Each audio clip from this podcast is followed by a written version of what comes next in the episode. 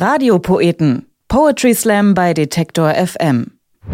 Wann wart ihr das letzte Mal so richtig offline, so richtig ohne Internet? Kein Facebook, kein WhatsApp, kein Instagram, nichts googeln, nicht mal kurz nach dem Wetter schauen und keine Serien streamen. Klingt die Vorstellung für euch verlockend und nach Urlaub oder eher schaurig einsam?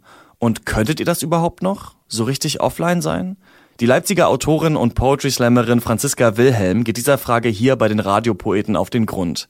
In ihrem Text Offline sein. Ich habe eine Geschäftsidee entwickelt. Ich bin jetzt Workshopleiterin. Mein Seminar heißt Offline sein. Hier ist mein erstes Seminarprotokoll. Es ist 8.30 Uhr und wir haben uns im Gruppenraum Eberesche des katholisch-ökologischen Landschulheims Waldfrieden verabredet.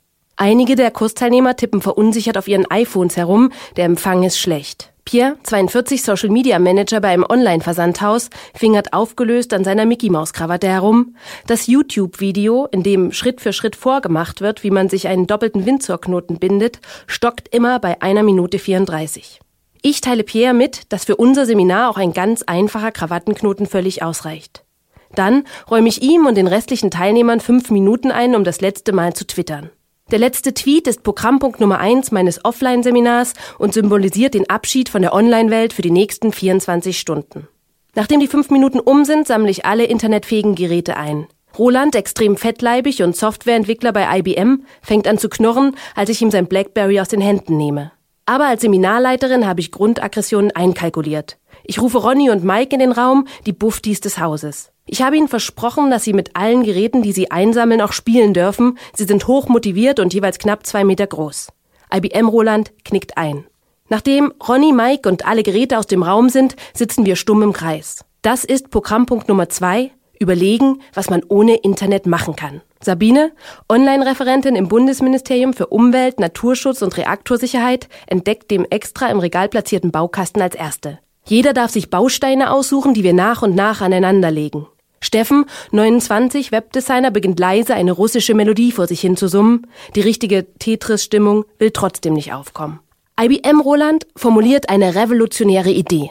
Er schlägt vor, dass die Gruppe vor die Tür gehen könne. Bei Google Earth hat er gesehen, dass es hier schöne Natur geben soll. Sein Vorschlag erntet Skepsis in der Runde. Es wird kritisch diskutiert, aus Mangel an Alternativen geht sein Wunsch letztendlich durch. Eine Dreiviertelstunde später stehen alle mit dicken Jacken, Schirmmützen und einer ordentlichen Ladung Antiallergika draußen vor der Tür. Ich weise die Kursteilnehmer darauf hin, dass der Juni in unseren Breiten ein Wärmemonat ist und dass die Wärme sogar bis in die Natur vordringt. Pierre möchte seine Jacke trotzdem lieber anbehalten. Wir gehen einen Waldweg entlang und kommen zu einem kleinen Bach. Wusstet ihr, dass Adobe nach einem Fluss benannt wurde? fragt Steffen. Und Apple nach einem Apfel? fügt IBM Roland hinzu. Alle schweigen. Wehmut kommt auf. Als ein kleiner blauer Vogel an uns vorüberfliegt und fröhlich vor sich hin zwitschert, bricht Sabine in Tränen aus. Der emotionale Tiefpunkt des Workshops ist erreicht. Ich gehe zu Phase 3 über, Sprung ins wilde Leben oder Vertrauen durch Irritation. Ich rufe Ronny und Mike in der Herberge an, alle schauen neidisch auf mein Handy, dabei ist es nicht mal internetfähig. Ronny und Mike kommen mit dem alten Herbergsbus und fahren uns in den nächsten Ort, ein 500-Seelendorf. Und was wollen wir hier machen? Fragt Peer mit hängenden Schultern. Illegal Musik besorgen, sage ich. Wir gehen zu dritt in den Dorfkonsum. Sabine steht draußen Schmiere. Im Laden gibt es genau drei CDs. Einmal Roger Whittaker, meine größten Erfolge, dann Bravo Hits 4 und eine Sindus Telefon CD. Wir versuchen uns möglichst unauffällig zu verhalten. Es klappt nicht. Sie wünschen? fragt die Verkäuferin. IBM Roland und Webdesign Steffen werden unsicher. Auf direkte Kommunikation mit körperlich anwesenden Fremden sind sie nicht vorbereitet. Pierre rettet die Situation. Ähm, ich hätte gern was von dieser hübschen gelben Ladentheke da drüben.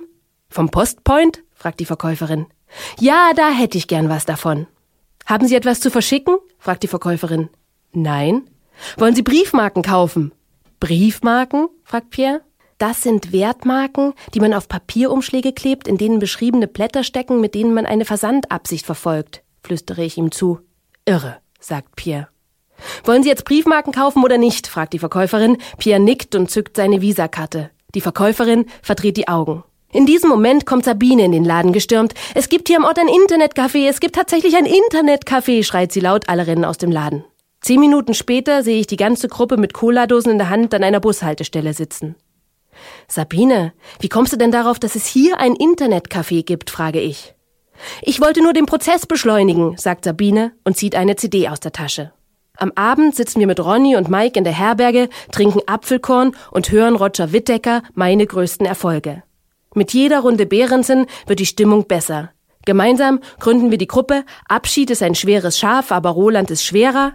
Sabine lässt sich ihre Freundschaft von Steffen und Peer in einem kleinen Notizbuch bestätigen und als die Stimmung so richtig am Kochen ist, schreibt alle zwei Minuten jemand eine fröhliche Statusmeldung an die Schiefertafel neben der Tür. Später gehen Roland und ich nochmal nach draußen. Roland hat Nacht nämlich noch nie live gesehen.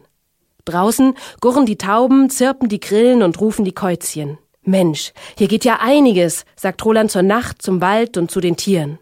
Er hat es begriffen, denke ich. Dann gehen wir nach drinnen und schalten die Computer wieder ein. Das war Franziska Wilhelm. Ihren Roman Meine Mutter schwebt im Weltall und Großmutter zieht Furchen gibt's im Buchhandel und auf franziska-wilhelm.de. Alle weiteren Infos und Termine findet ihr auf facebook.com slash franziska wilhelm schreibt. Und das sind weitere Poetry Slam Termine für Deutschland. Am 4. September findet der Poetry Slam Bochum im Bochumer Riff statt. Das Ganze wird moderiert von Sebastian 23 und es lesen unter anderem Eva Niedermeyer und Nick Salzflausen. Am 6. September steigt in Berlin der Kreuzberg Slam im Astra Kulturhaus. Mit dabei sind Till Reiners, Luisa Münch und Katharina Röben. In Münster messen sich am 12. September lokale Größen mit hochdekorierten Bühnenpoeten beim offenen Dichterwettstreit Tatwort Slam im Kubanova. Und am 14. September findet in Hamburg das Best of Poetry Slam statt moderiert von Michel Abdullahi im historischen Ernst-Deutsch-Theater und dort slammen einige der besten Poetry Slammer aus Hamburg und Deutschland. Radiopoeten. Poetry Slam bei Detektor FM.